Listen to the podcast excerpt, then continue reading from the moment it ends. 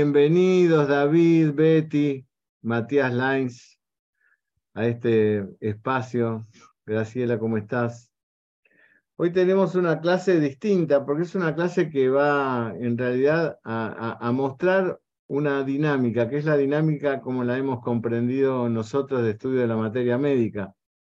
Por eso que tenemos estos cuatro remedios que son bastante parecidos en un polo, nada parecidos en el otro polo, pero que son ampliamente conocidos los cuatro y donde se mezclan la sintomatología. Entonces la idea es mostrarles cómo se hace para distinguir la identidad y la individualidad de cada uno cuando tomamos en cuenta lo que tiene, lo que no tiene, por un lado, y por otro lado, lo que se pretende curar cada vez que prescribimos uno de estos remedios que este es un tema em, eh, un poco em, olvidado, diría yo, o no tenido en cuenta, ¿no? Eh, lo digno de, curativo que tiene cada remedio. O sea, ¿qué estamos curando cuando damos licopodium? Más allá de la sintomatología, más allá de la, clínica que pueda tener el paciente. Es decir, ¿qué es lo que estamos curando? ¿A, dónde vamos con ese remedio? porque de alguna manera, de esa forma, lo que estamos haciendo es esperar un cambio en, en varios planos de la existencialidad y del dinamismo vital del paciente. Para nosotros, esta es una herencia del, maestro Pasquero, eh, el, el, parágrafo 9 del órgano tiene un sentido muy elevado, ¿no es cierto? Por lo menos todos los discípulos de él eh, tenemos en cuenta que, hay un, propósito en cada una de las curaciones que tiene que ver con la, con la teleología del hombre, es decir, con, eh, con, ese hombre proyectado hacia un destino, ¿no? y a un destino de grandeza, como decía Hahnemann. ¿no? Hahnemann concebía al hombre con un destino de grandeza.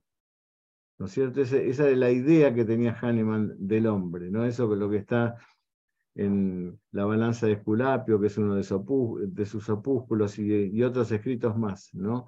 no solo conformarnos con las mejorías mentales, emocionales, eh, em, eh, clínicas del, paciente, sino eh, la otra búsqueda, que eso es lo que hace a la homeopatía una, la medicina quizás más profunda de la que conocemos nosotros. ¿no?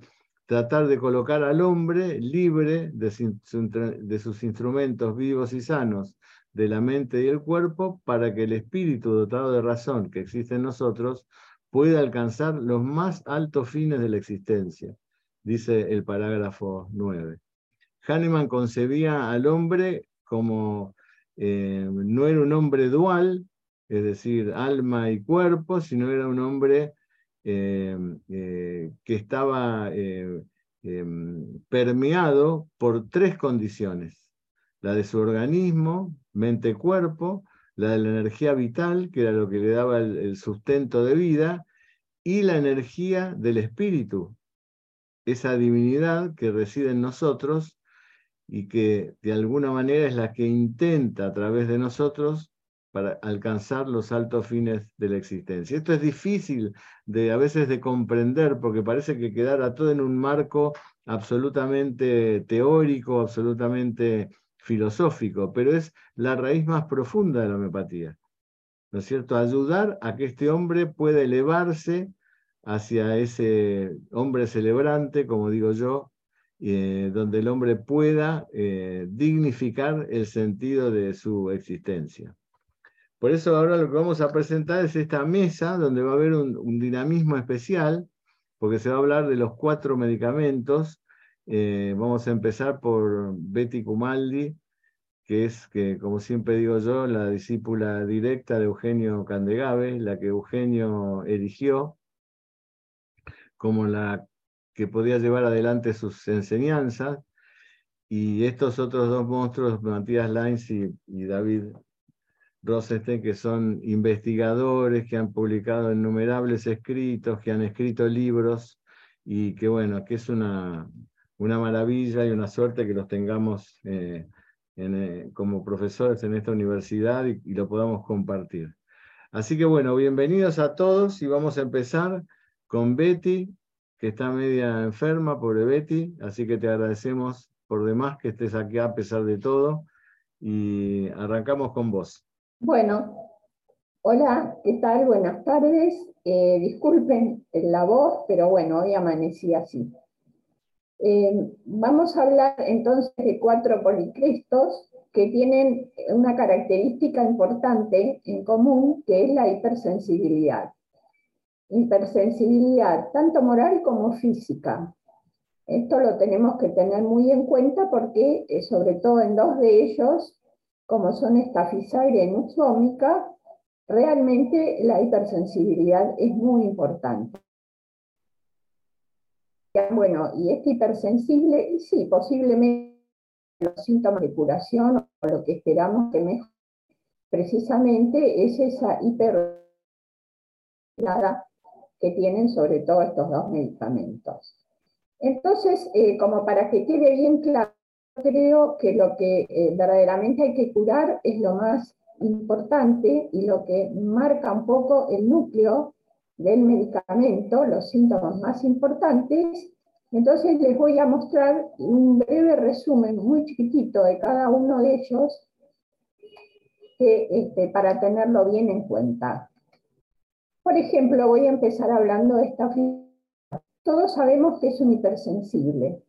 Pero ¿qué es lo que lo enferma y realmente se afecta en esta fisagria? Este, lo que realmente en esta fisagria, además de su sensibilidad a los ruidos, luces, eh, todo lo que ustedes quieran con respecto a los sentidos, realmente lo que enferma a una estafisalia y es el tema de su dignidad.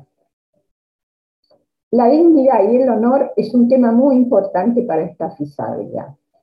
Y es además una persona, acá yo puse vanidosa y el orgullo, porque hay una diferencia entre la vanidad y el orgullo. El orgullo es lo que yo pienso que valgo yo, lo que yo pienso de mí mismo. La vanidad es lo que espero que valoren los demás de mí. Y este es un tema importante para este medicamento. A partir de qué, y como dice la patogenesia, tiene esta sensación que él es grande y los demás son humildes y son inferiores. ¿A qué le pasa a esta fisagria?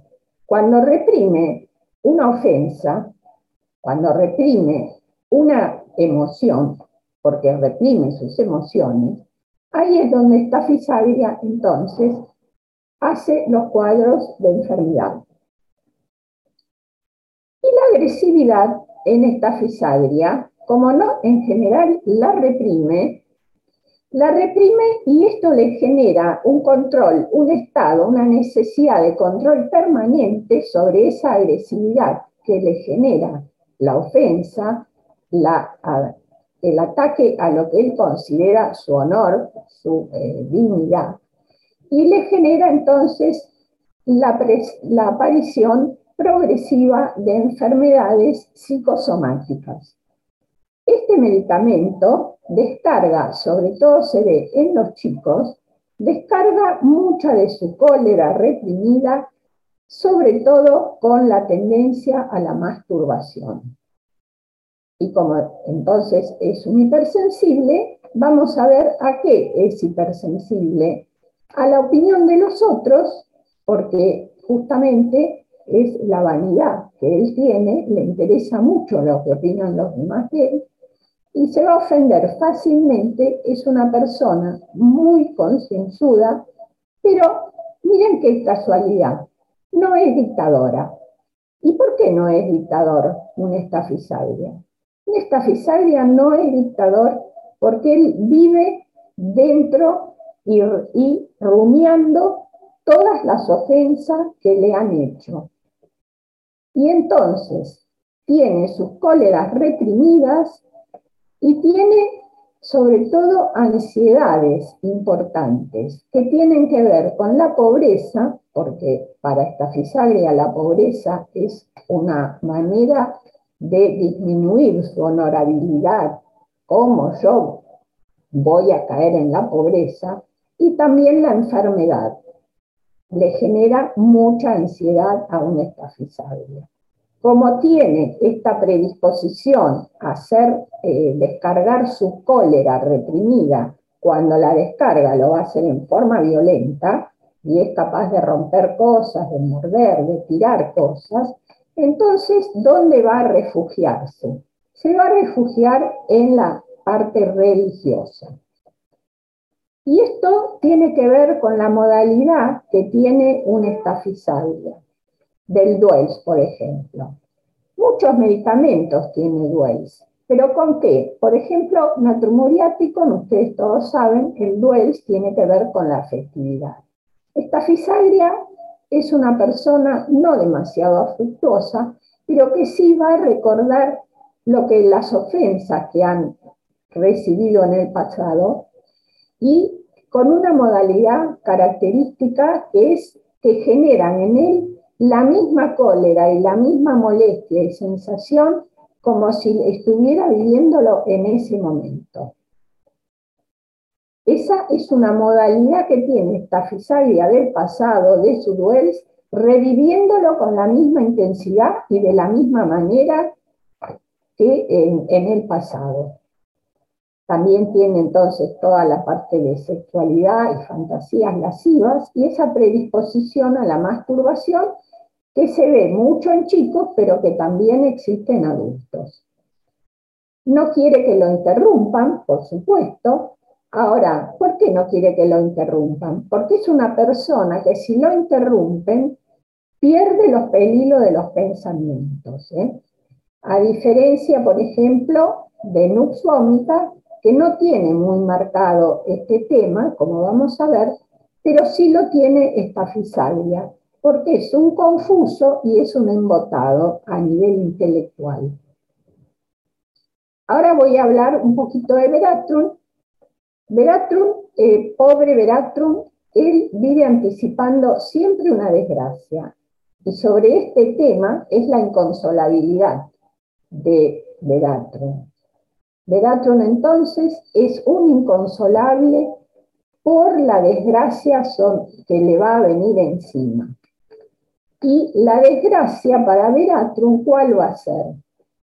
Las pérdidas. Entonces, este remedio, Veratrum album, todos lo conocemos y sabemos que Veratrum no está dispuesto a perder nada. Y tenemos entonces el abandono, que tiene que ver con las pérdidas afectivas, tenemos la nostalgia, que tiene que ver con la pérdida de su lugar, tenemos la salvación religiosa, que tiene que ver con la pérdida de su eh, salvación, de la salvación de su alma, y tenemos un tema muy importante en este remedio, que es un tema de alteración. Él vive con una sensación de eh, dualidad importante, con ilusiones de grandeza con ilusiones que lo hacen sentirse un gran personaje y además de ser un gran personaje, es eh, el que está conectado y recibiendo directamente la conexión con Dios. Es una persona que puede besar y abrazar a todos, que puede demostrar afecto, pero es una afectuosidad de tipo egoísta, no es una afectuosidad dativa, Veratrum no necesita darle a los demás.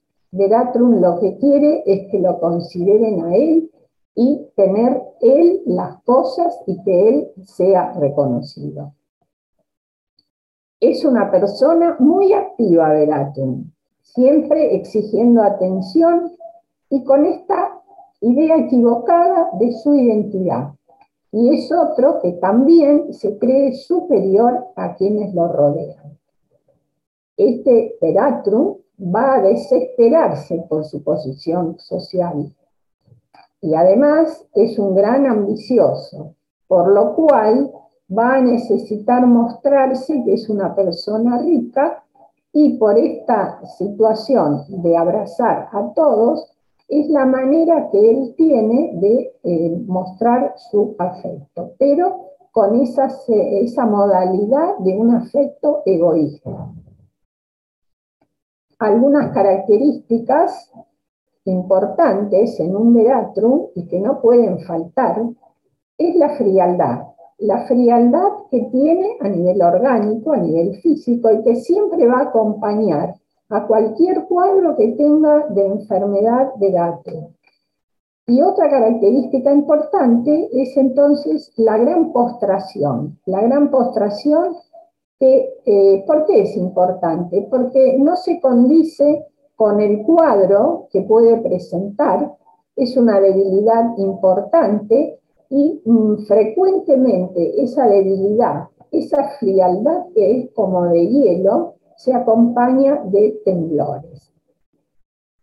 Esta persona que va a tener en general una cara enfermiza en los cuadros eh, de descompensación hipocrática que todo el mundo ya conoce. Pero lo importante es este tema de que eh, frente a la posibilidad de perder algo, ya sea económico, ya sea afectivo, ya sea el lugar, o ya sea alguna eh, diarrea, deposiciones, vómitos, siempre Veratrum se va a presentar haciendo un cuadro exagerado con respecto a la situación que está padeciendo. Ahora tenemos a otro policresto importante que Veratrum lo que le pasa es que no quiere perder, pero el Licopodium no puede llegar. Entonces, la modalidad es totalmente distinta. Licopodium, como todos saben, lo que le pasa es que no confía en sus fuerzas. Y el mayor problema del Licopodium es que no va a llegar a su destino, a lo que él pretende o a lo que él quiere. Por eso va a ser una persona muy anticipada, con mucha falta de confianza, con miedo a fracasar y con una, sin embargo, con una gran ambición de poder. ¿eh? ¿Y cómo va a tratar a los demás? Para sobreponerse a su conciencia de falta de fuerzas que tiene un licopodio, entonces se va a manifestar como una persona altiva, arrogante, orgullosa y duro entonces con los que son inferiores y amable con los superiores. Es una persona muy malhumorada respondiendo a su profunda sensación de debilidad, de no confiar en sus fuerzas, y cuando tenga una ansiedad importante frente a una determinada situación, por ejemplo, como hablar en público, vamos a tener que su ansiedad la va a manifestar en el epigastrio. Es, puede ser una persona hipocondríaca, y también, así como está impedido y tiene la sensación que está impedido de llegar a su destino, también esa misma actividad mental la siente impedida. Entonces el licopodium va a tener dificultades para concentrarse, dificultades y errores para hablar, para escribir, es decir, todos los errores que tienen que ver con su, con su eh, digamos, déficit de tipo intelectual. Estamos hablando de un licopodium enfermo, obviamente que padece de licopodium. Tampoco tolera la menor contradicción. Y además, como es un cobarde, todo lo imprevisto lo va a sobresaltar y en lugar de, eh, estar, eh, digamos, intentando mejorar, lo que va a hacer es pelear en su mente con las personas que no están presentes. Muchas veces el hipopodium, frente a un superior, se va a callar la boca, se va a ir a su casa y después ahí, en su casa, mentalmente va a pelearse con las personas. Todos conocen el tropismo digestivo, respiratorio, y sobre todo la característica cara envejecida como enfermiza que puede presentar el licopodio.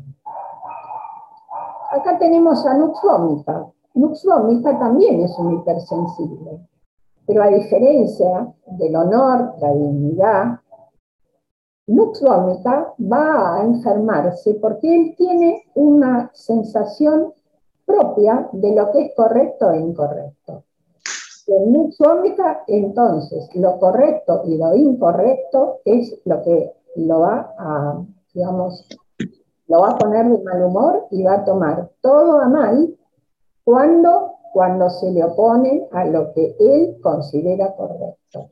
Nuxómica es una persona muy laboriosa y que no va a tolerar la menor contradicción. ¿Por qué? Porque el alterar lo que él piensa que tiene que ser, lo pone fuera de sí. Es una persona violenta, es una persona que reacciona eh, con mucha cólera y que es muy, muy laborioso. Pero Nuxómica se va a agotar rápidamente, justamente por este motivo.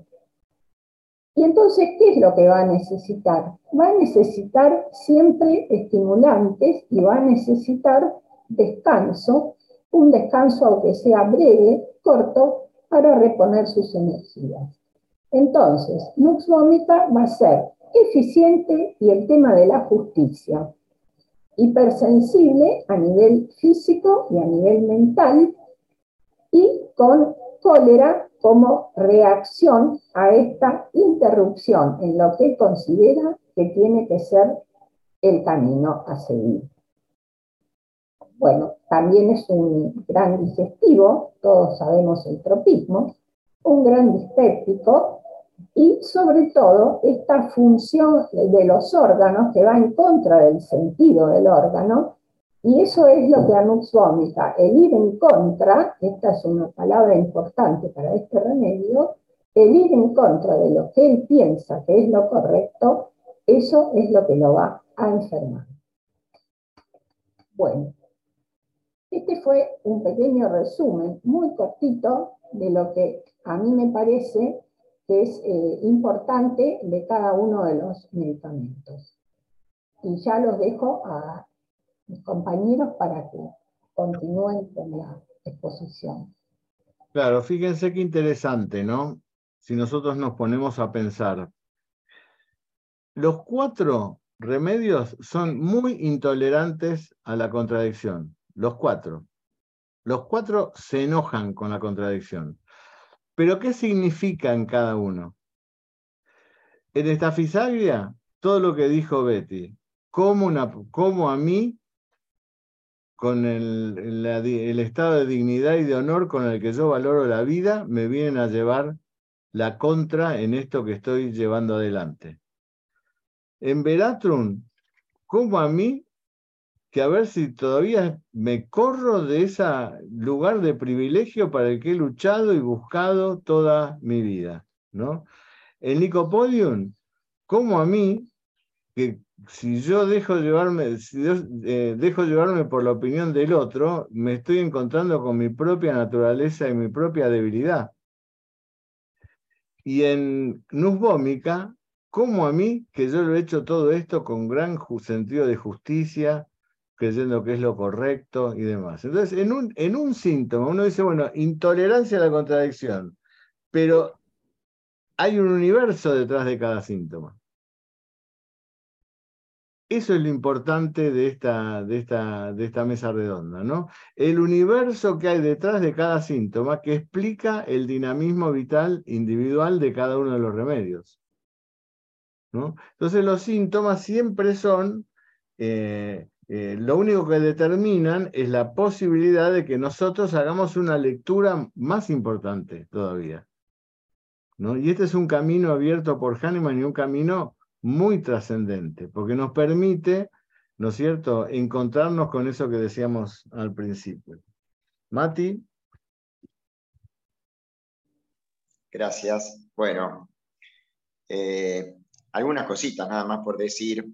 Eh, cuando hablaba Betty me acordaba de las clases de Eugenio, que la, la diferencia era que Eugenio además se paraba y las actuaba y entonces ponía cara de uno, ponía cara del otro, se paraba como una estafisagria o hablaba como un nuxvómica. Eh, clarísimo todo lo que dijo Betty. Yo agregaría, vamos a, vamos a ir. En estafisagria, efectivamente, el eje es la dignidad.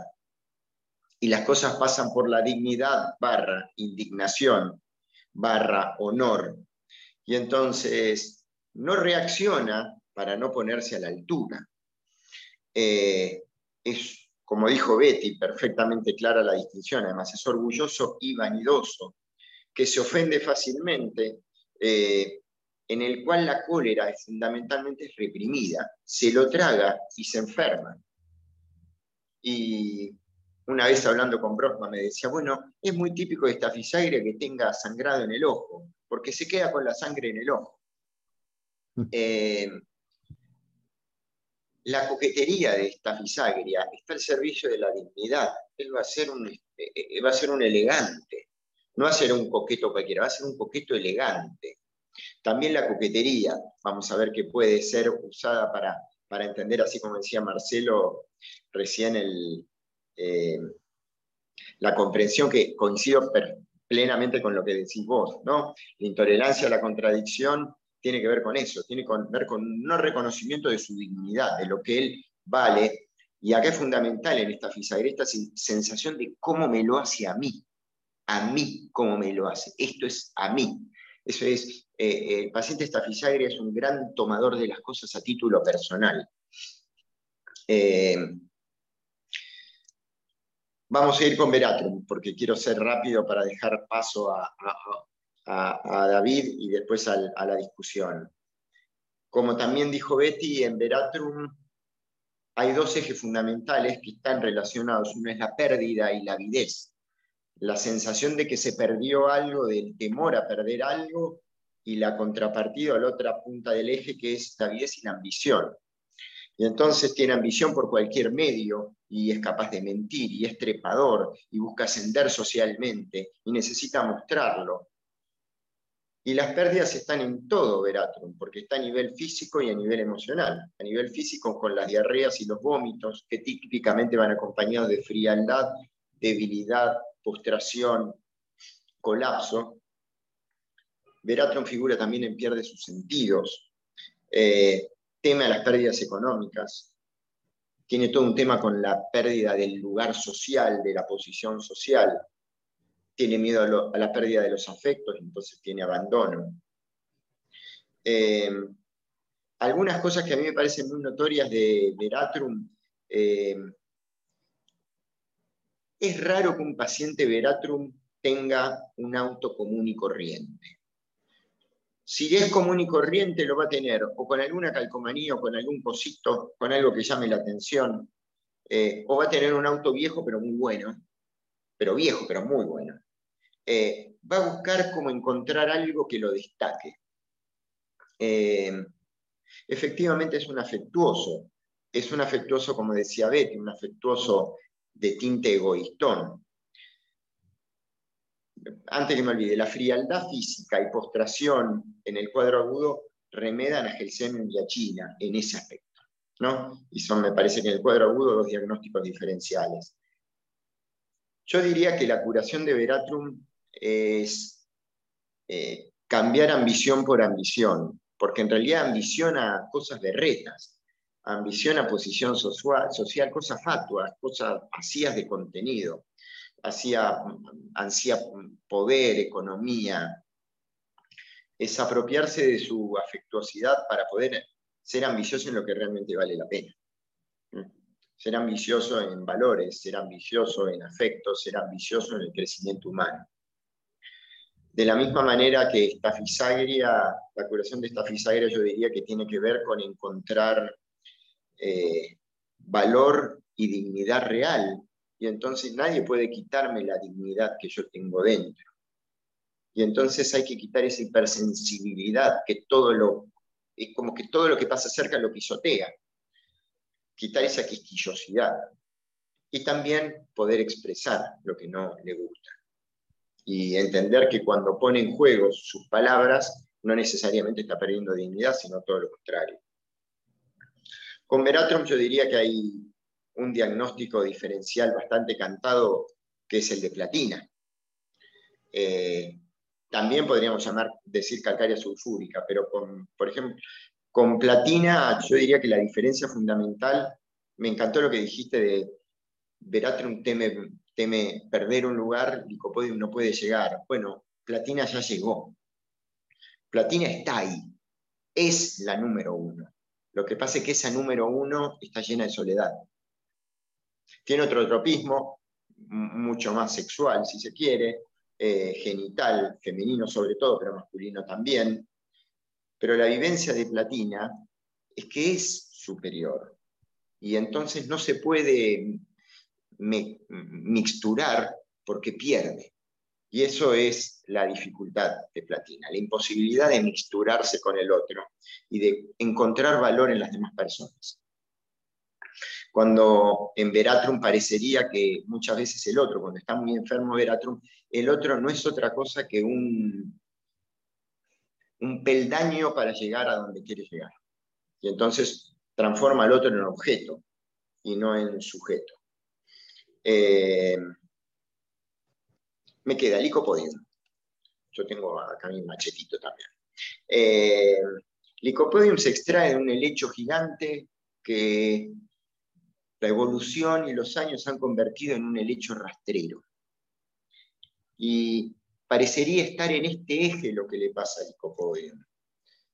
Licopodium, como perfectamente dijo Betty, teme no poder llegar a destino, que no es llegar a la ciudad a donde está yendo, sino no poder llegar a ser aquello que tiene que ser, aquello que sueña ser.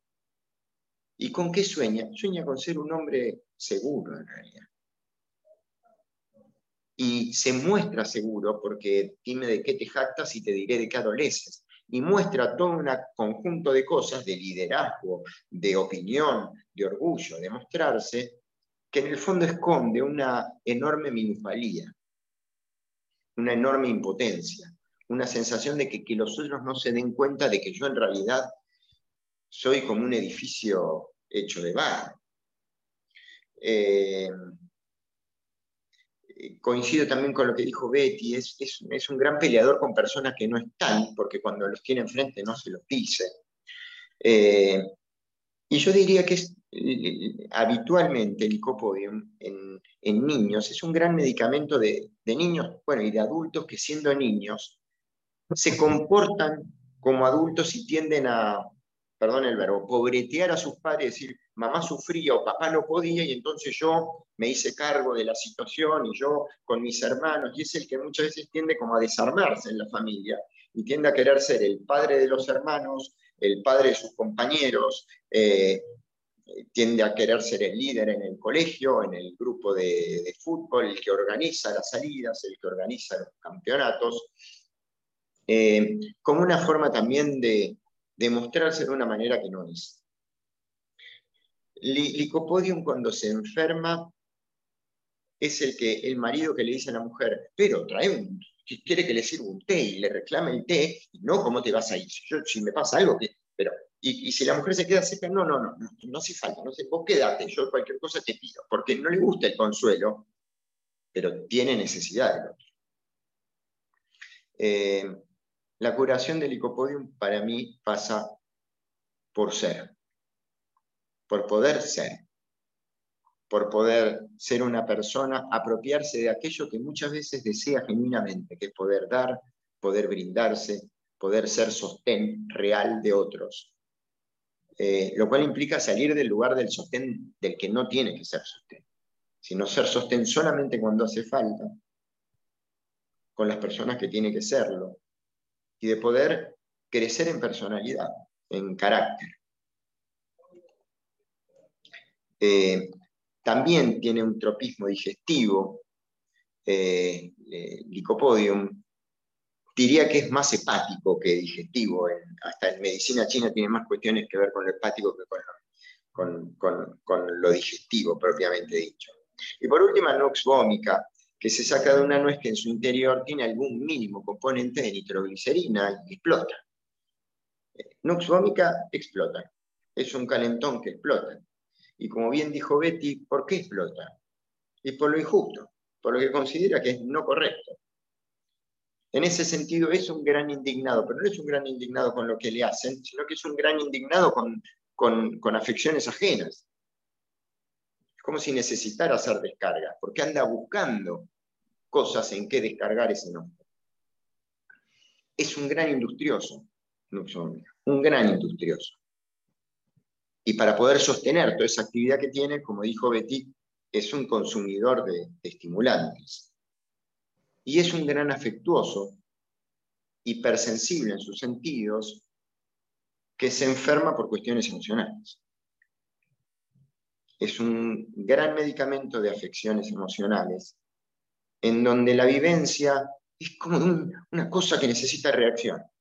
Noxómica es un calentón mecha corta y de duración corta, porque se enoja, se recontra enoja, hace un desastre y cinco minutos después se le pasó. Es el que se agarra trompada jugando al fútbol porque un amigo lo golpeó sin querer.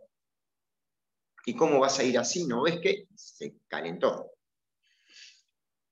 Nux para mí es muy similar a China en muchos aspectos porque también es un hipersensible China, que está en carne viva y entonces todo lo hace reaccionar. En China es mucho más fuerte el tema de las pérdidas. Eh, y China, yo he visto que los pacientes China cuando andan mejor son habitualmente chistosos. Eh, en China hay todavía mayor rechazo por el consuelo, no hay tanta afectuosidad. Eh, hay ofensa por el consuelo en China y le molesta muchísimo que le tomen a lástima, que, le, que sientan lástima. Y por otra parte, una observación mía, en China es muy fuerte el tema de la obstrucción. Se siente obstruido por el otro, se siente infortunado, pero siente sobre todo que el otro es una traba, que le ponen palos en la rueda. Eh, y lo he visto ya en dos niños China que cuando juegan tienen el hábito de ponerse en lugares donde obstruyen a otros. Eh, la curación de nuxómica es agregarle un zaguán a esa casa, para que haya un espacio entre lo que sucede afuera y la reacción de adentro. agregar un zaguancito, para que tenga esos cinco minutos en donde no hay que explotar y que pueda entrar y mediar la palabra. Eh, y, donde lo que sucede no lo afecte tanto, porque tiene que ver, la hiperreacción de nuxómica tiene que ver con algo muy afectivo que le pasa adentro. Bueno, eso, Marce. Bueno, muy lindo. Muy bueno, Mate. Quiero destacar algunas cosas. Em, cuando ahí está Víctor Zaragusti, que te agradezco que estés aquí en este espacio. Víctor es un, como dije la otra vez, un gran profesor de la Escuela Pasquero y un gran compañero de, más de 40 años. Ayer cumplió años, así que feliz cumpleaños, Víctor. Feliz cumpleaños. Y antes de ayer, Betty. Así que feliz cumpleaños, Betty, también. Em, en aquella época, la década del 80, fines del 70, década del 80, claro, no había computadoras, no había, no había esta posibilidad de, inmediatez que hay con, para estudiar. Entonces estamos medio obligados a estudiar eh, del repertorio, hacer una repertorización, uno hace clic ahora y hace saca la repertorización. En aquel momento había que ponerse con el repertorio y síntoma, síntoma, hacer primero la repertorización que llevaba días, ¿no? Hacer una repertorización. Eh, pero ¿por qué se hacía eso? Porque era muy importante este concepto de por qué tiene esto y por qué no tiene lo otro. nos hemos pasado eh, días pensando, por ejemplo, ¿por qué no tiene duels nubómica? ¿No? Los otros cuatro tienen duels. ¿Por qué nubómica no tiene duels? ¿No? Porque no le, no le interesa el pasado a Nubómica. Es como dice Matías, le falta ese zaguán. Toda su problemática está en su relación con el medio, sobre lo que es justo, lo que no es justo, lo que corresponde, lo que no corresponde. La existencialidad está en, esa, eh, en esos matices. Por eso es lógico que no tenga duels. Por ejemplo, todos están en celos. Nosotros lo que hacíamos era tomar los síntomas más importantes del remedio y empezar a hacer este juego de, comparaciones. Todos tienen celos, ¿no? Pero fíjense, los celos de Veratum son bien concretos, ¿no? A los hombres y celos entre niños, ¿no? Es decir, el problema con el, el celo con el otro, el que el otro le ocupe el lugar que él tiene decidido utilizar. Es decir, la, posición para Veratrum es muy importante. ¿no? ¿Por qué esto? Porque si no alcanza esa posición, ese lugar que él pretende, eh, la, la, muerte está al acecho. Una vez le pregunté a Pasquero allá por la década del 60, ¿cómo se hace para estudiar un remedio? Y el maestro me dijo, mira, primero hay que ver quién escribió sobre ese remedio. Todos los libros que vos tengas donde estén hablando algo de ese remedio, ponerlos arriba del escritorio. Y después empezá a leer, sin ningún prejuicio de nada, a leer, a leer, a leer, a leer, una, otra y otra vez todo lo que han dicho diferentes autores, sean organicistas, de ese remedio. Vas a ver que va a haber un momento donde va a surgir algo que te indica que es el hilo conductor de toda esa situación. Y ahí ese hilo conductor es el que te va a explicar la totalidad del remedio, tanto en el plano físico como en el plano eh, mental. Yo me acuerdo que en el, eh, si algún trabajo bueno hice en mi vida en materia médica fue el de Veratron, justamente porque eh, tenía que dar un ateneo junto con otros docentes en la, en la escuela de Pasquero en el año 80 y pico, 84, por ahí. Y entonces hice eso que dice Pasquero, ¿no? Empecé a leer Veratrum de todos lados. ¿Y qué surgía en Veratrum? Que había todo un contenido que tenía que ver de, desarmonía o de, desequilibrio cuando había pérdidas. Ideas de suicidio durante la menstruación. Eh, em, bueno, hay muchísimos síntomas donde tenía pérdidas. Y la pérdida es la muerte eh, por cólera de Veratrum. ¿No es cierto? O sea, es la, la, muerte líquida, la, diarrea. El paciente Veratrum en el cuadro de cólera, que fueron para lo que Hahnemann lo utilizó, está en la cama, frío, eh, eh, con la, esa famosa cara hipocrática, con una, una pérdida constante de líquidos. Eh, y bueno, em, eso me llevó a establecer, bueno, lo que le pasa a Veratrum es que no quiere perder, ¿no? no quiere perder en nada.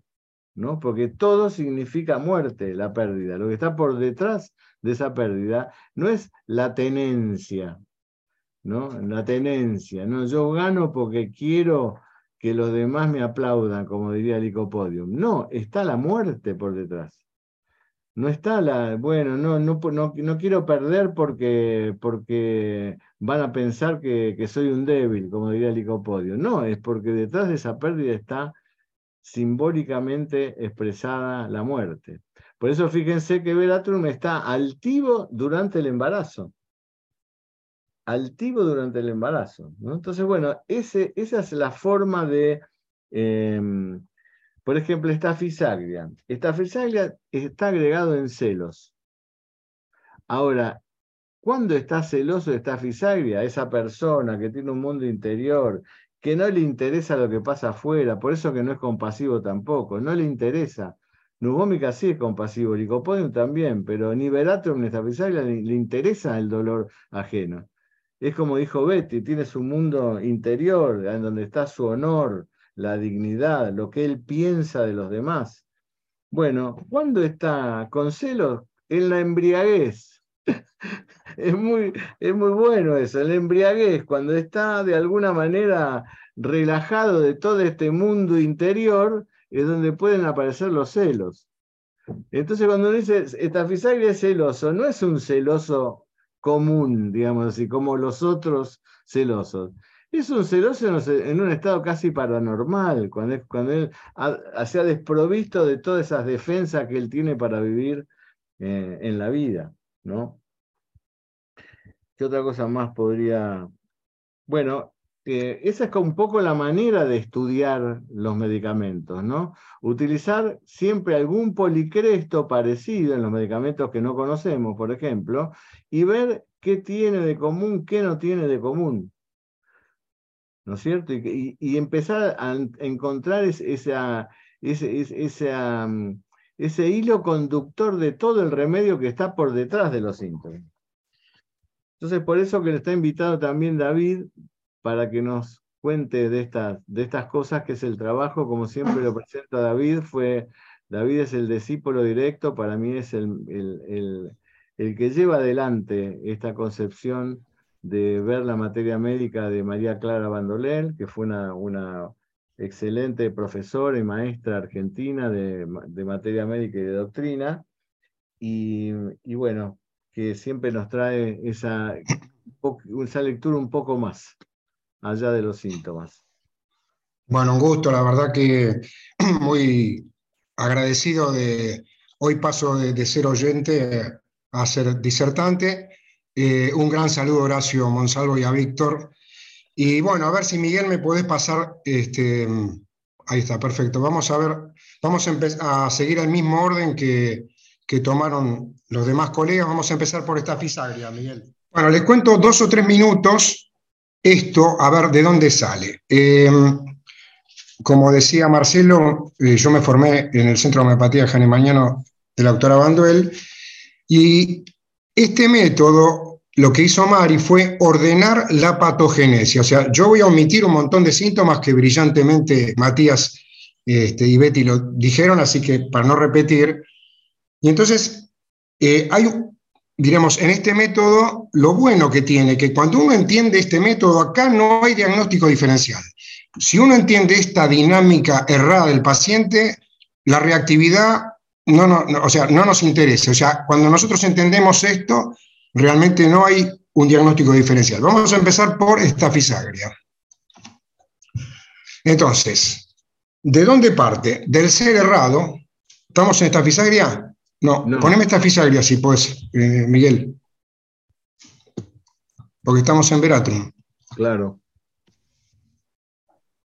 Yo para, para seguir el hilo que tomaron los colegas. Perfecto. Entonces, vamos a ver la dinámica miasmática, como lo decía Mari, de los principios errados de la existencia del ser errado. ¿De dónde parte el medicamento? Que solamente el orden de la patogenesia. Esta fisagria fue insultado, pero considerándose muy digno para pelear, sujetó su ira y volvió a su casa enfermo, tembloroso y exhausto. Siente gran indignación por las cosas hechas por otros o por él mismo y se aflige de las consecuencias. Entonces yo hoy fui a buscar qué es ser digno, porque sabemos que parte de la dignidad, pero ¿qué quiere decir ser digno? Eso es lo que decía Mari, cuando uno está enfrente a un paciente, hagan de cuenta que no entienden el idioma, que no saben lo que dice el paciente, porque por ejemplo, recuerdo una paciente me decía, soy muy impulsiva, soy muy impulsiva, y en un momento le vuelvo a preguntar, ¿qué quiere decir para usted impulsiva? Y que yo hago muchas cosas durante el día, o sea, evidentemente, este, uno no debe... Uno debe tener, diríamos, la libertad de prejuicio de no entender lo que dice, no entender el idioma para que el paciente se playe mejor. Entonces, ¿qué quiere ser? ¿Qué quiere ser? Entender, ¿qué, qué entendemos por digno? Digno es el que merece algo en sentido favorable o adverso, correspondiente, proporcionado al mérito. Eso es ser digno. Entonces, la perfección perdida, o sea, cómo pierde su perfección, está serio, silencioso, ocupado consigo mismo, habla poco, estaba por momentos más violento, golpeaba todo lo que se le acercaba, aunque estaba consciente de que algo le pasaba, y decía a su esposa que trataría de no matar a nadie, si la violencia de esta fisaglia. Sueña apenas se duerme que está peleando con alguien. Y del sentido de vida, es un remedio del querer desviado, porque fue insultado. A ver, esta fisagria tiene un sentido errado de la dignidad que le condiciona la vida. A ver, uno se pregunta, ¿es normal ser digno o sentirse indigno ante ciertas cosas? Sí, pero no es normal cuando la dignidad nos condiciona la vida. Es decir, el remedio curativo cuando el paciente se está fisagria le tiene que dar la libertad de vivir esta cualidad sin estar condicionado al desvío. Y eso es lo que nos da el medicamento homeopático. Pasemos a el segundo que dieron fue Veratronal. Veratronalbum, perfecto. ¿Cuál es la idea errada de ser? ¿De dónde parte Veratronalbum? Veratronalbum, en su perfección perdida, parte de una ansiedad de conciencia, parte de una culpa que no cumplió con su deber, sus votos. Muchos medicamentos parten de que no cumplieron su deber. Pero ¿qué quiere decir que no cumplió con sus votos? ¿Qué, quiere decir esta patogénesis en esto? El voto, el voto es la promesa hecha a Dios, a la Virgen o a un santo. O sea, es un deber relacionado a una promesa.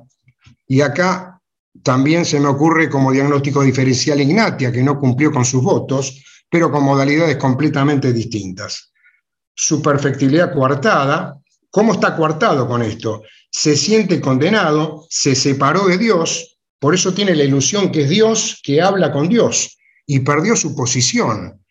O sea, Veratron parte de una culpa, pero a Veratron nunca le puede faltar la temática religiosa, porque ese lugar que busca es un lugar moral, es un lugar de Dios, no es un lugar solamente para enriquecerse o para buscar otras metas. Su meta en, en Veratrum es separarse de Dios por esa promesa que no cumplió. Por eso tiene la ilusión que es Dios, que habla con Dios y perdió su posición. Por eso el sufrimiento activo, subsora en actividad, se desespera, tiene desesperación religiosa por su salvación. Entonces, ¿de dónde parte el remedio? Parte de una culpa, no cumplió con su deber, un deber moral, votos, por consiguiente perdió su posición y su salvación. Cumplir su deber es volver a Dios. Hahnemann decía que cuando hablaba de los principios de la existencia, cuál era la vida en el ser humano, y Hahnemann decía que eh, el objetivo de la vida del ser humano es darle lo mejor que uno tiene al semejante y religarse al Todopoderoso. En realidad es desvío esto y uno no debería cumplir promesas para religarse a Dios. Uno estaría, debería ser libre de todo esto. Como siempre decimos, Veratrum álbum está condicionado a esa culpa moral que es lo que le condiciona la vida. Después la reactividad, espectacularmente la dijeron Matías y Betty, así que no vamos a, a ahondar en el tema. Sigamos con Nux Vomi, con Licopodium. Con Licopodium. Licopodium, perfecto. Como dijo bien Matías, eh, la temática del gran árbol y el pequeño musgo nos da la dinámica del licopodium.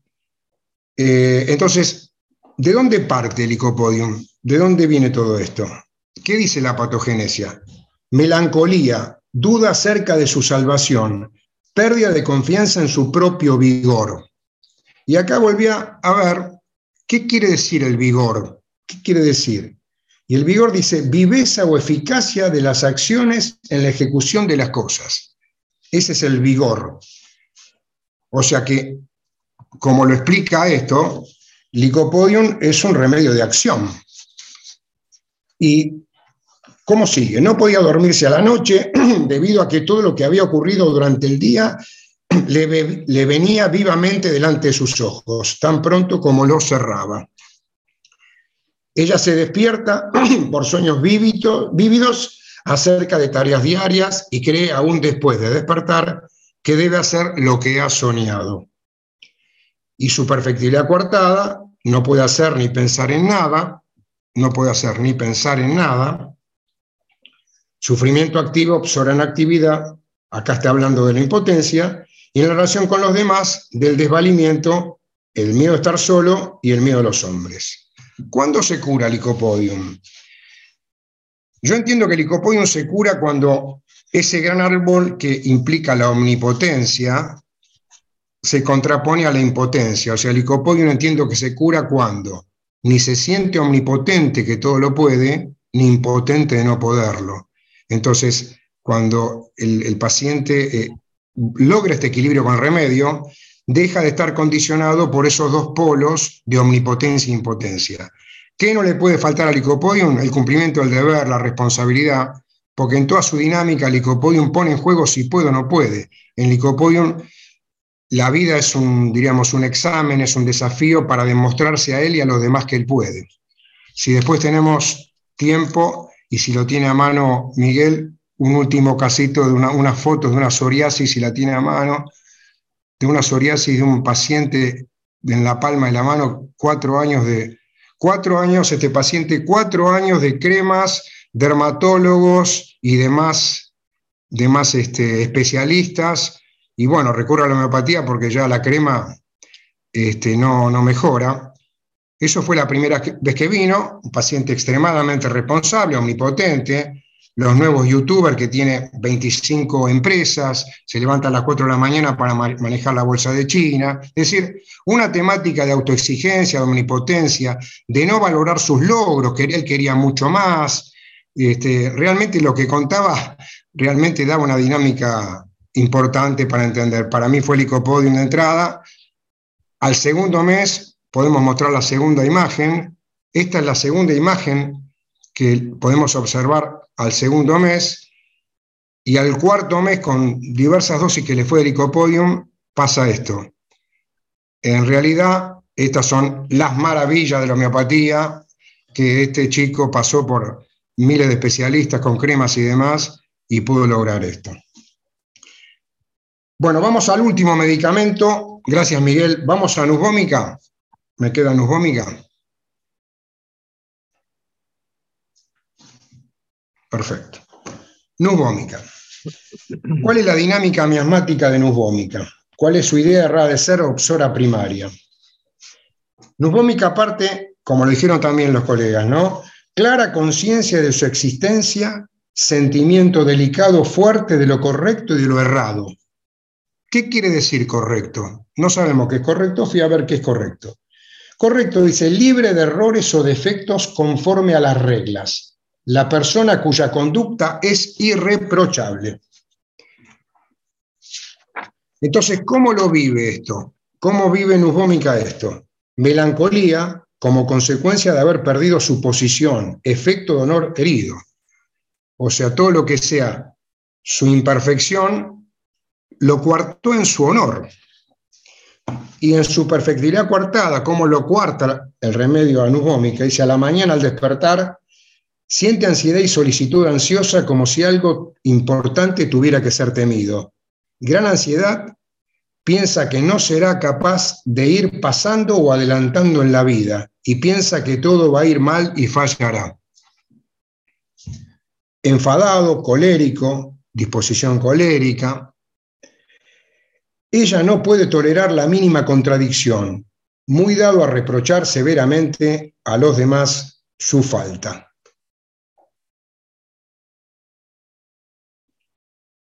Benevolente, disposición delicada o blanda, la música lo afecta hasta el llanto. Seguimos, el sufrimiento activo, del honor, ansiedad como si hubiera cometido un crimen. Siempre cuando hablamos de un crimen cometió un error. Efectos de honor herido.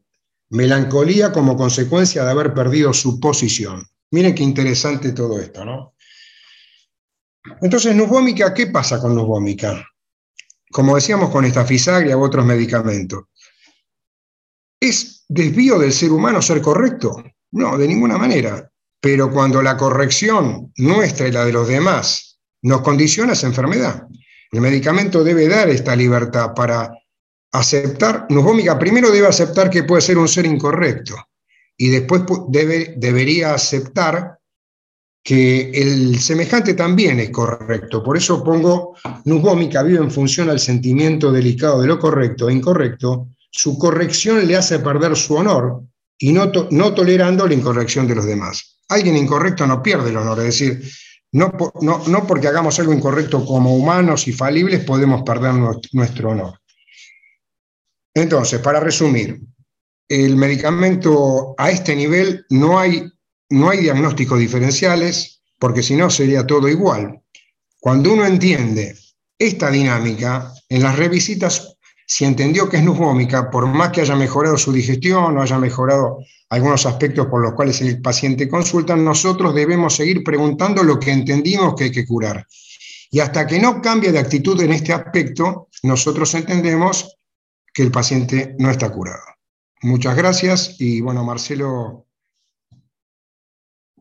muy bien, gracias David por esta visión de los remedios. Yo voy a tratar de, compaginar y después vamos a abrir un poco el debate a quien quiera hablar, quien quiera preguntar, quien quiera decir. Quiero contestar rápidamente unas preguntas que, que pusieron en el chat, ¿qué, cómo se define duels y cómo se define helplessness. Helplessness es como la sensación de impotencia, digamos así, para tenerlo eh, claro, la, impotencia, el, no poder llevar adelante un, propósito. Y, y, duels es el vivir eh, en, el pasado, el vivir pensando, rumiando en hechos o acontecimientos del, pasado.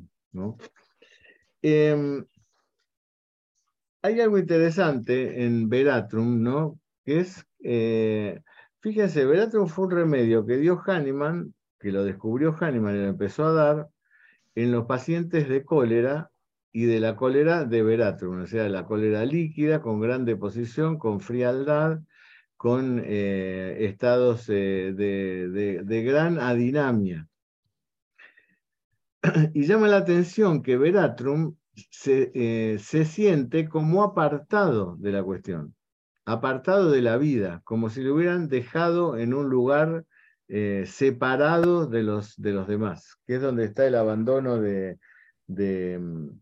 de Verato, de, haber sido, tiene esa sensación de ser desatendido, ¿no? de, que los demás lo han, lo han dejado de lado. Bueno, los pacientes de Veratrum, estos de cólera, muchas veces se morían solos porque se los consideraba muertos y se los apartaba. Estamos hablando de epidemias eh, que, como la epidemia de cólera que mató a la, la casi mitad de la población de Europa de aquella época.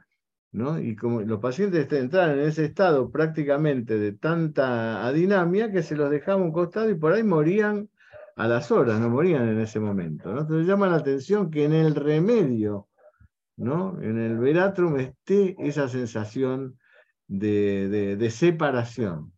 ¿no?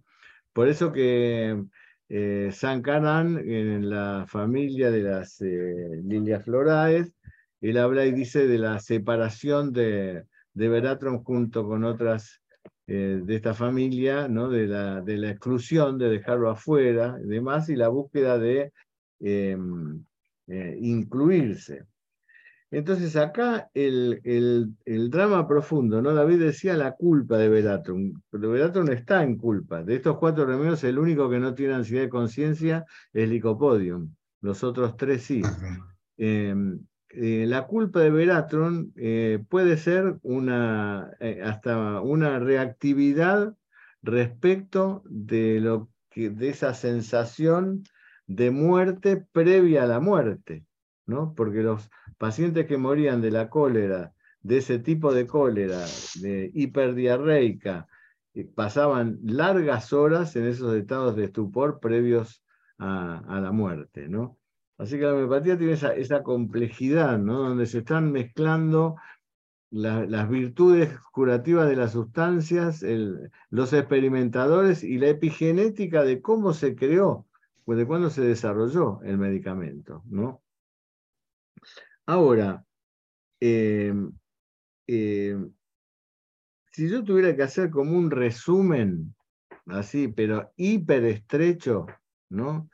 Yo diría que esta fisagria tiene un mundo interior, desde donde valora la vida. Por supuesto, lo que más valora es el sí mismo de la vida, ¿no es cierto? Es decir, lo que es eh, digno de llevar adelante, por eso que no es compasivo, porque su conflicto es un conflicto que tiene que ver con, la, con, lo, con, lo, que, con lo elevado, lo que él considera que es elevado, ¿no? Y por eso la explosión de cólera es como rebalsamiento de un estado de indignación eh, previo, por eso, eh, por lo que no fue comprendido por los demás. No tiene que ver con la justicia como nusgómica, ¿no es cierto? Nusgómica em, em, eh, cataloga todo por lo que es justo y lo que no es injusto, y es como una sensación universal, por eso que no tiene duels, está vive en las puertas de su casa. Es decir, lo que pasa afuera es lo que resuena en él, ¿no? Y por supuesto, en niveles inferiores de conciencia se los debe estar al remolque de las circunstancias y, son esas personas que se andan por ahí peleando con todo el mundo, ¿no? Como una especie de justiciero loco, ¿no?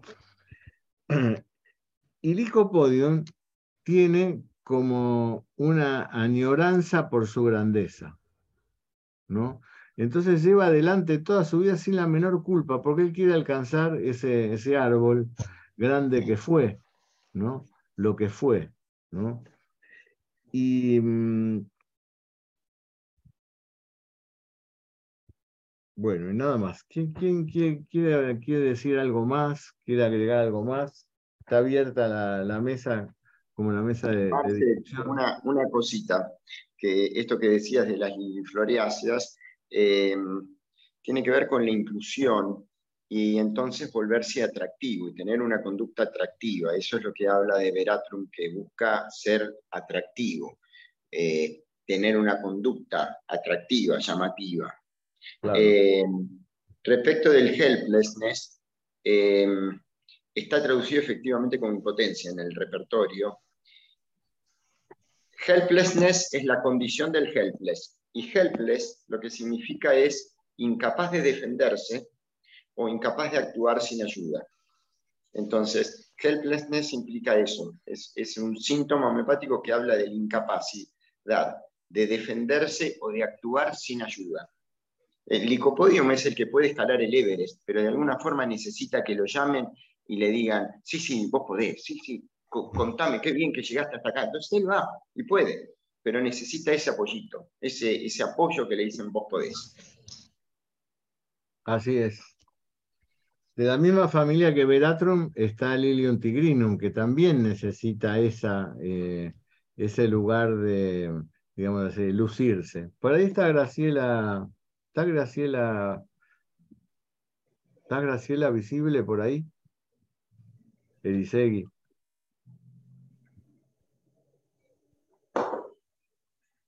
Sí, hola, acá estoy. por ahí? Eh, acá estoy, Marcelo, ¿me ves?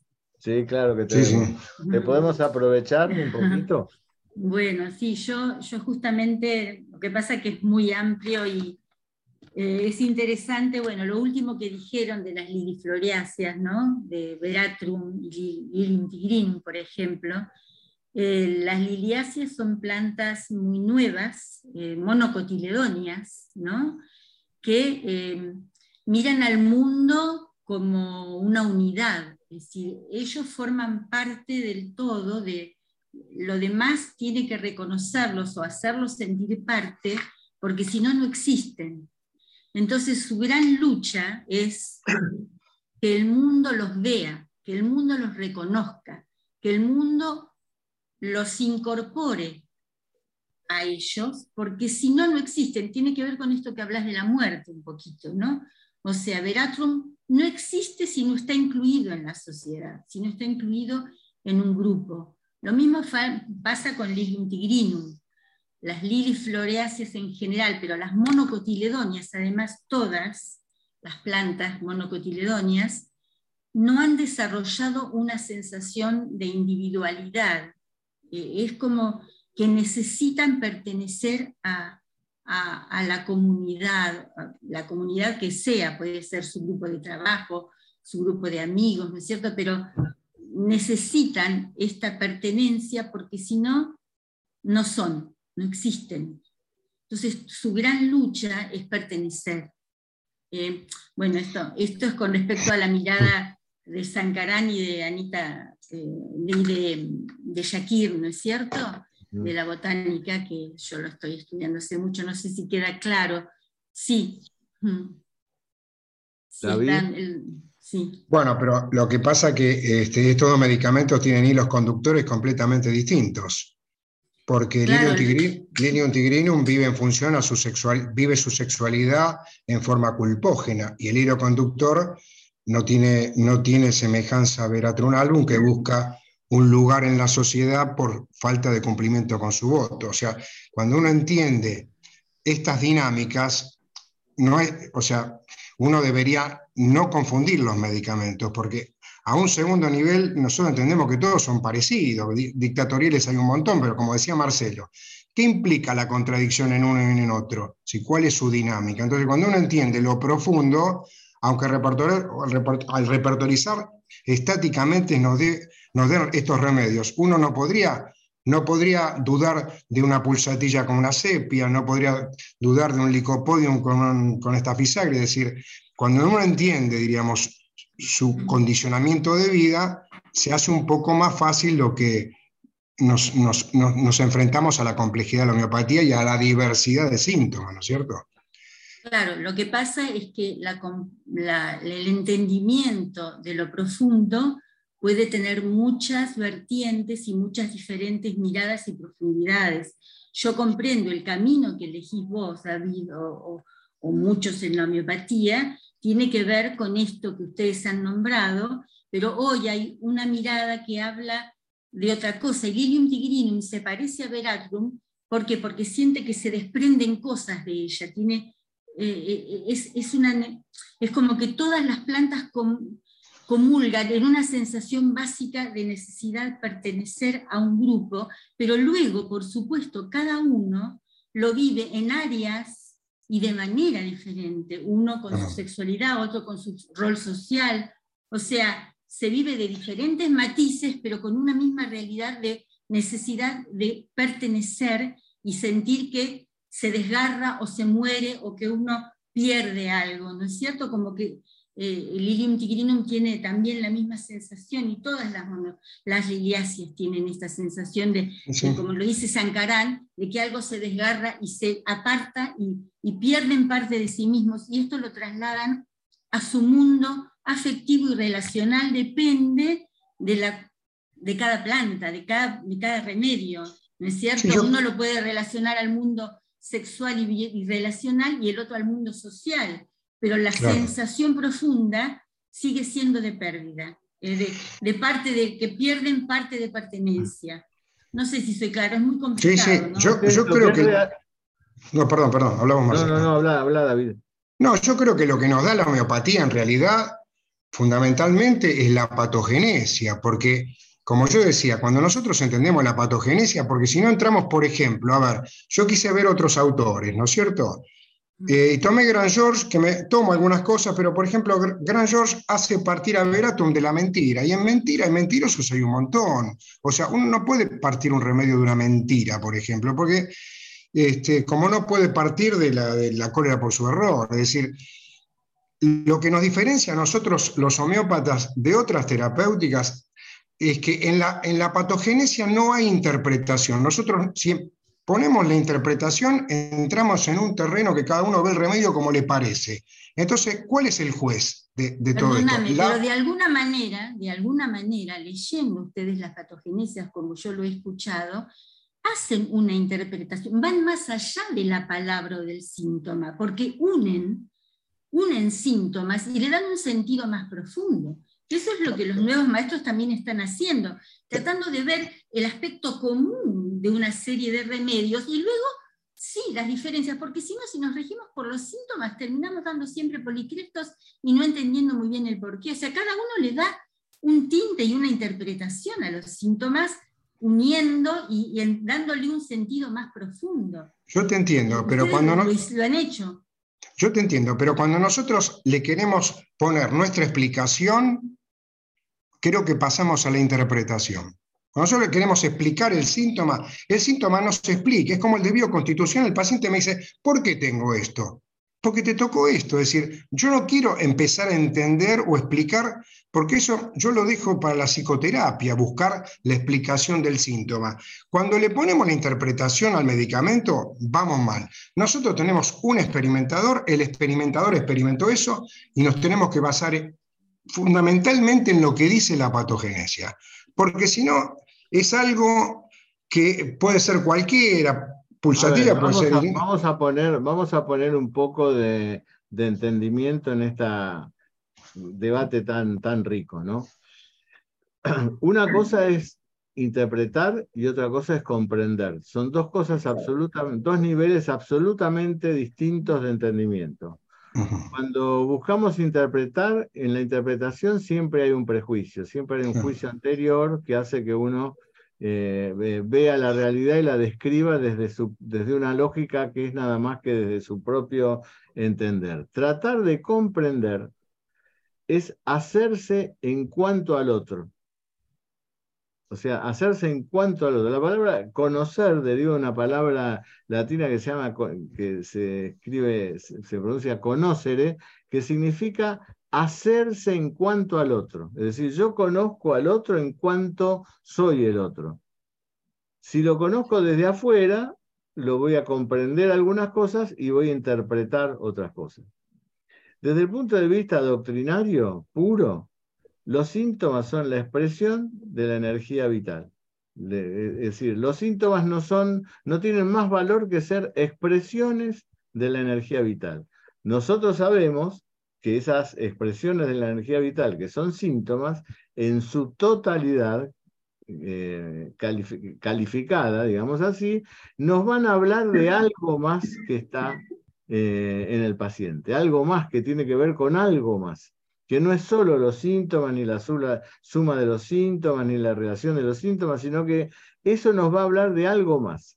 Los síntomas nos sirven para saber qué es lo que tiene, qué es lo que no tiene, para, para marcarnos un rumbo. Pero va a haber, creo yo, a través de la, de del estudio de los remedios, cada vez más aproximaciones cuando nosotros hicimos con el doctor Cataldi eh, un estudio que se llamó grados crecientes de complejidad en la, materia médica, lo que hicimos fue empezar a estudiar los grados de complejidad de, cada remedio, que era desde lo más puntual y concreto de los eh, tropismos eh, locales hasta las explicaciones más importantes de su Em, esfera emocional, mental. Y ahí llegamos a lugares, eh, qué sé yo, casi filosóficamente inimaginables, ¿no? Pero nos topamos con, con estas cosas. Eso fue el estudio de la árnica, ¿no? Em, que, em, eh, árnica es, una, una, una, planta que se la llamaba también la planta de los estornudos. ¿No? Árnica significa, estornudo. ¿Qué? Tárnica. Claro. Em, y, y, eso porque en aquella época la gente, mucha gente creía que de un estornudo se podía morir. Entonces en aquel momento nació el, no estornudar, el no querer estornudar, y no estornudan, ¿no? Porque el estornudo significaba morir. Porque para árnica, la planta, eh, para el experimentador, morir eh, es de manera instantánea. Entonces, en la, la patogénesis dice horror a la muerte instantánea. Es un síntoma, pero en ese síntoma está la totalidad este, del miedo a la muerte de Árnica, que es la inmediatez de la muerte. Entonces, lo mismo pasa con este eh, Veratrum. Más allá que nosotros veamos un árbol desde diferentes posiciones, lo que estamos observando me parece a mí, es un ser que se siente apartado de la realidad, que tiende a, ganar espacio en la realidad, eh, em, embelleciéndose, mostrándose, y al mismo tiempo no tolera nada que lo haga perder ese camino. Entonces, este combo de cosas estará inspirado en la culpa o no de haberse sentido apartado de la realidad, etcétera, etcétera, pero todo esto habla de lo mismo.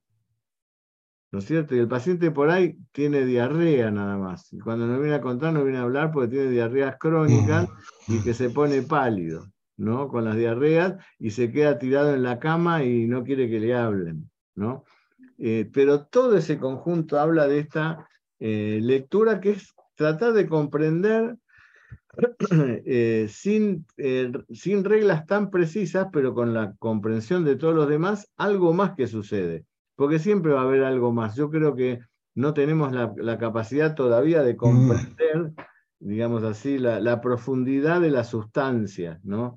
De lo que significa por qué el individuo humano, que en este eh, universo de subórdenes, ¿Por qué para enfermarse necesita hacerlo a modo y semejanza de un orden inferior en complejidad?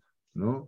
Eh, en, esa concatenación de información eh, que hace que en, el último sentido todo esté, unido en un, punto. ¿no? Así que yo no le tengo miedo a las cosas eh, eh, nuevas o las aproximaciones nuevas, porque a mí me parece que todo va a sumar eh, en, función de buscar esa lectura eh, mayor, ¿no? Pero creo que hoy quedó como una imagen de estos cuatro remedios que son muy parecidos en algunos aspectos y muy distintos en realidad.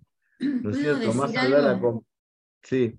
Y con respecto a esto también es interesante, me pareció muy interesante. Ah, pero hay alguien que está pidiendo, levantando la mano, perdón, Alexander. Ahora le voy a dar la mano, sí, sí. No, no. Em, ¿Habla él? Hablas vos. Ah, eh, porque, por ejemplo, esta fisagria inusbómica, desde el punto de vista de los nuevos entendimientos de las superclases, ¿no es cierto? Ustedes lo verbalizaron, pero nusbómica está inmerso en el mundo, o sea, está en lo que desde la, desde la formación nueva mía de, las superclases, y está yo y el mundo. Entonces, sufre el mundo. Sufre el mundo, claro. Él vive directamente la injusticia del mundo, lo que pasa en el mundo, y no solo lo que le pasa a él, es la injusticia del mundo, él está inmerso en el mundo, ¿no es cierto? Y entonces tiene esa cólera, ese enojo, y por otro lado está Fisaglia, que en muchos aspectos se parece porque sufre un poquito la injusticia, pero tiene una, estaría en la primera superclase, porque esto que ustedes también nombraron, me llamó la atención, está más sumido en, en un mundo ideal, en un mundo propio profundo, ¿no es cierto? En lo que debe ser el hombre, en un principio eh, ideal de, principio de bondad, de, realidad, de justicia, pero no tanto mirándolo desde lo que pasa en el mundo, sino de lo que debe ser, digamos, de, una posición más eh, esotérica, más espiritual, más íntima,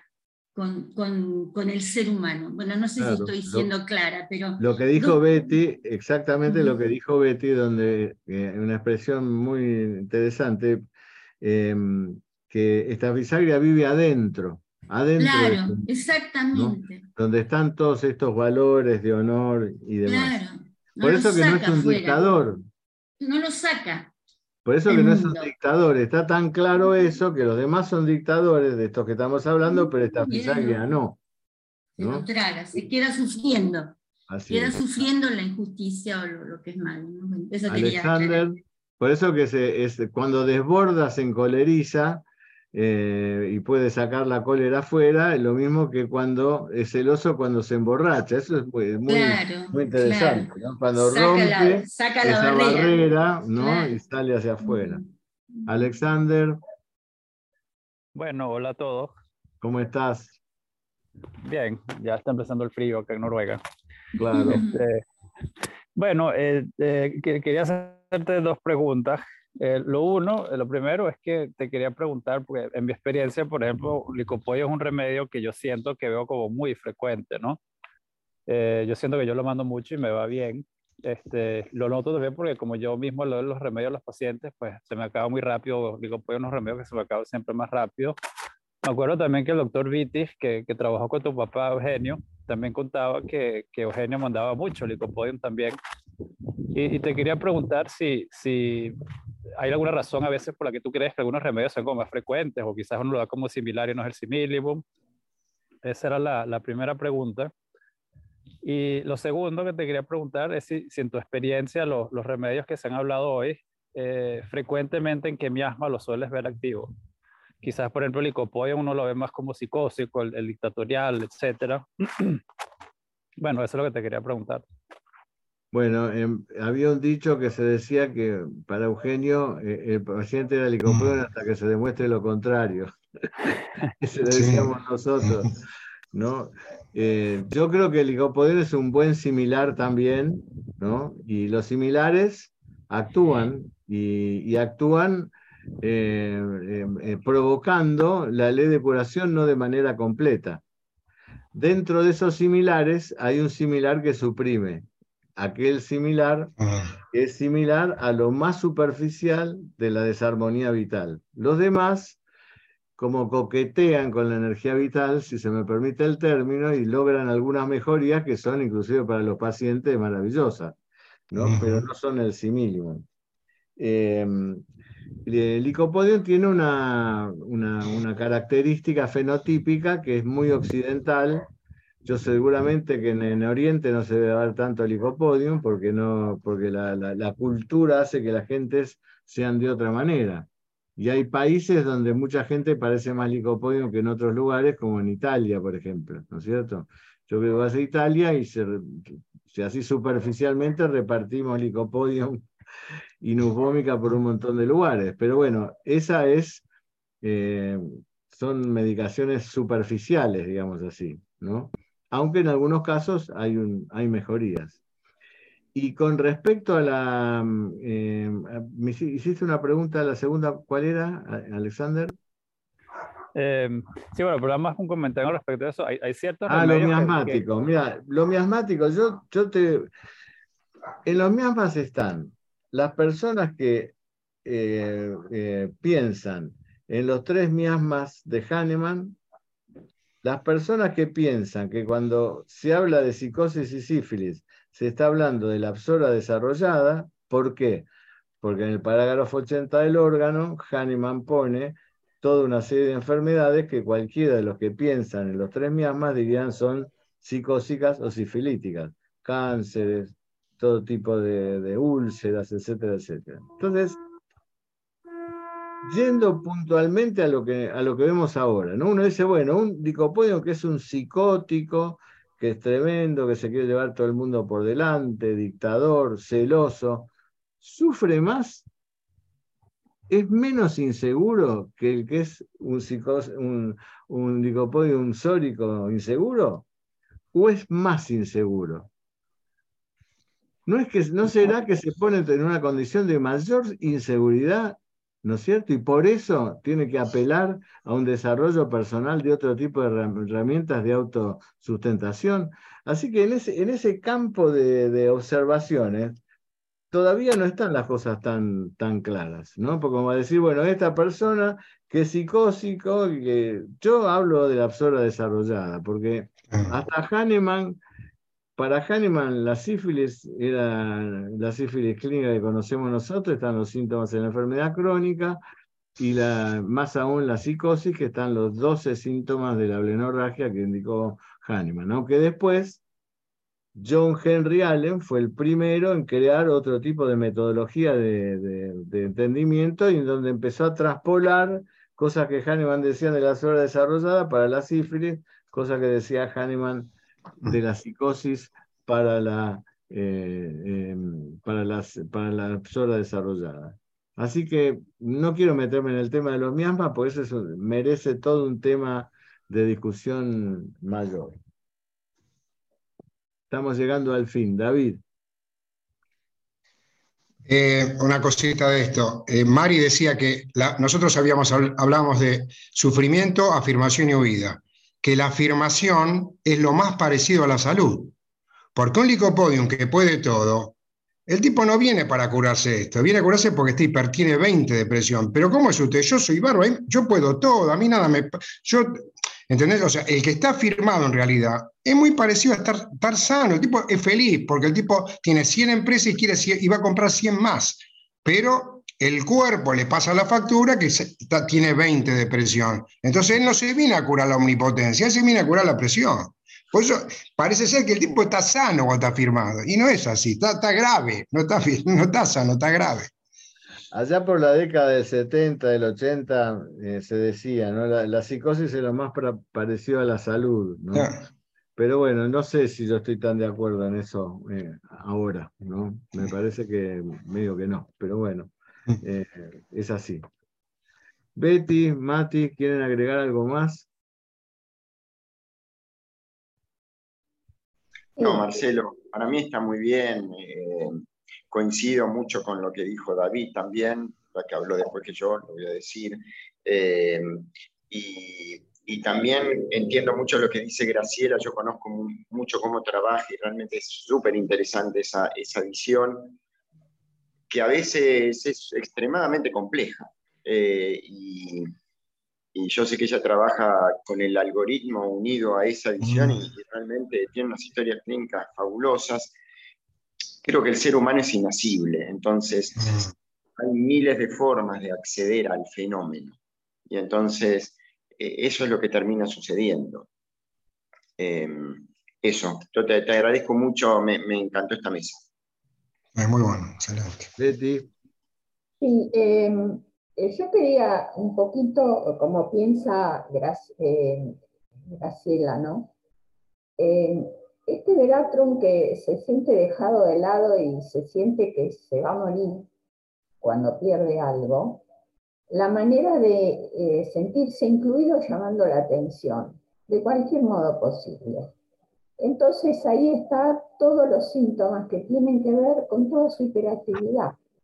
Porque si me dejan de lado y, y si me enfermo me voy a morir y nadie me presta atención, ¿cómo llamo la atención? Del modo que puedo.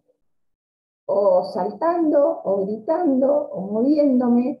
Entonces, eh, digamos, eso es el, tema, ¿no? Que pasa por Verato, me parece a mí. Este, esta situación de sentirse apartado y que como tengo que, me, tengo que llamar la atención de algún modo para que me integren, para que digan, hola, acá estoy yo. Entonces eh, vienen todos estos síntomas de exageración, de ilusiones. Otra, por otro lado, no olvidemos que Veratrum es uno de los medicamentos que tiene muchísimas eh, digamos, manías, delirios, es decir, que ya en su, eh, digamos, en su botánica, en su genética, hay una predisposición a tener una cantidad de síntomas mentales, ¿no? Por eso Hahnemann decía esto de curación de los locos. Así que, y por último, escuché el otro día en, en History Channel que parece que Alejandro Magno murió porque le dieron una cocción de, de, de el éboro blanco. ¿Y cómo murió? Murió con el cuadro típico de Blanco. Estuvo muchos días estuporoso, con diarrea, transpirando, eh, con fiebre y vomitando. Y parece que esa fue la manera eh, en que murió eh, Alejandro Magno. Yo no lo sabía. Yo tampoco. Bueno, qué lujo hoy, qué bueno. De cuatro remedios tan conocidos, todo lo que hemos podido sacar, ¿no? Que porque lo importante es nuestro, el, dinamismo de nuestro pensamiento, ¿no? Porque lo que tiene que quedar acá es el dinamismo de nuestro pensamiento, que nunca puede estar atado. Porque si atamos el pensamiento, matamos la idea. Y el pensamiento tiene que tener un margen de libertad. Nunca hay que encarcelarlo, porque entonces matamos la idea y la idea que creemos que es nuestra es una conexión con otra dimensión. Lo que nosotros consideramos idea, nuestra idea, no son ideas eh, per sí, son conexiones, conexiones universales, que a veces los individuos se colocan en cierta posición y logran ser conectores de esas ideas, ¿no? como los avatares. Los avatares son eh, aquellas personas en los que baja una energía diferente y ordenadora en lo que son los sistemas de valores de toda la realidad. ¿no? Por eso que los avatares cambian la humanidad. Y seguimos hablando, y seguimos hablando de personas que han vivido tantos años y que por ahí no, han escrito nada, aunque hayan hablado de él. Así que esto es importantísimo que tengamos en cuenta, ¿no? Que el no, no atar el pensamiento, dejarle siempre un lugarcito a ese pensamiento para que se conecte con las ideas eh, madres. ¿no?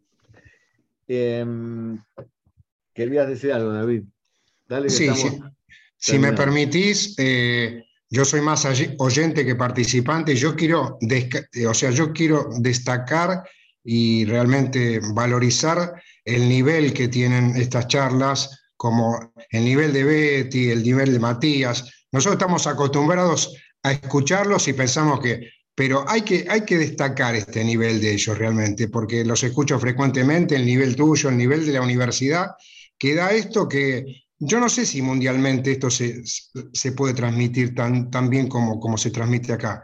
Así que quiero agradecerte y, bueno, un gran saludo y un gran abrazo a, los colegas que realmente para mí son admirables, son unos grandes estudiosos de la homeopatía, ¿no? Sí, sí, así lo pienso igual que vos, David. Lo pienso igual que vos, por eso les agradezco tanto que, ah, eh, de poder convocarlos y de que estén, ¿no? Y algunos que están por ahí que hablan poco, pero algún día van a hablar más, como mi amigo Víctor. Em, el jueves que viene es nuestro último jueves en el fin de este ciclo. Y va a ser un jueves muy diferente. Primero porque se va a hablar de un tema que es eh, observado desde otro lugar, que es la nano-homeopatía.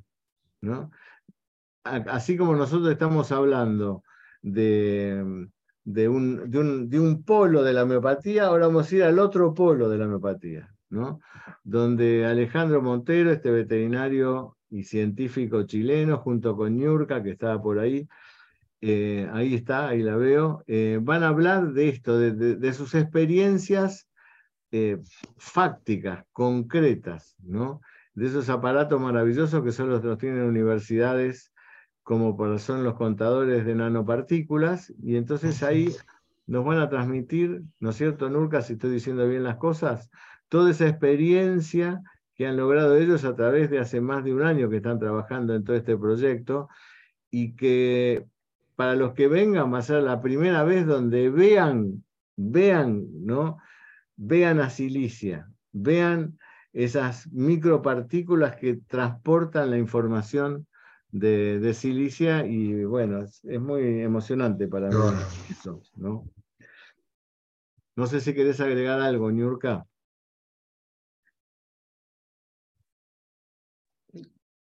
No, eh, gracias Marcelo. Pues sí, va a estar súper interesante. Ya hemos estado analizando, son resultados frescos de, obtenidos de la semana pasada, los resultados, y, y están súper interesantes eh, al punto de vista que hay que hacer una mirada de energía cinética, energía potencial, de cómo vemos la diferencia que hay entre las tinturas madre con luego las diferentes dinamizaciones y luego el efecto con respecto a temperaturas. Así que la historia esa de que si se desactiva o no el medicamento homeopático con la temperatura, también vamos a tocar esa, eso.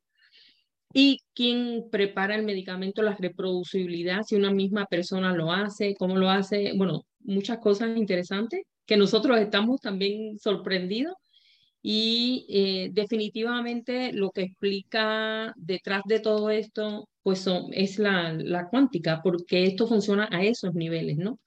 Y por eso es tan complicado, es tan complicado entenderlo, incluso para nosotros, ¿no? Se hace, es un reto todo explicar todo esto que, que, que todos estos resultados que tenemos, ¿no? Sobre todo bajarlo a la, a la, a la cabeza de los que tenemos un pensamiento común, respecto de ustedes que tienen un, conocimiento técnico muy importante. ¿no? Así que bueno, va a ser un buen fin de año. Muy feliz de estar con ustedes, muy de este ambiente. Es, miren, yo toda mi vida he necesitado el abrazo de la gente y el abrazo de mis pacientes. Los que me conocen bien saben que soy así y, lo necesito. Así que fue con, mucho temor que, abrimos este espacio, ¿no? Eh, pensando, bueno, cómo, todo lo otro, no, lo que no nos podemos dar en estos espacios. Pero nunca nos hubiéramos podido reunir todos juntos si no fuera en estos espacios, ¿no? Y yo a medida que pasan las semanas y los encuentros y demás, ya volví hace tiempo a emocionarme también, a, quererlos, a acordarme de ustedes. Así que eh, sigamos adelante. Va, va todo bien lo, que hemos formado y les agradezco muchísimo la, participación. Nos vemos el jueves que viene. Gracias Miguel, gracias Mercedes, como siempre. Y por supuesto, Matías, Betty, David, Graciela, muchas gracias, Niurka, por haber estado acá presentes y con todo, rebosándonos de todo el conocimiento de ustedes, de tantos años de estudio y de investigación. Bueno, un abrazo grande, hasta el jueves, que estén bien. Adiós. abrazo.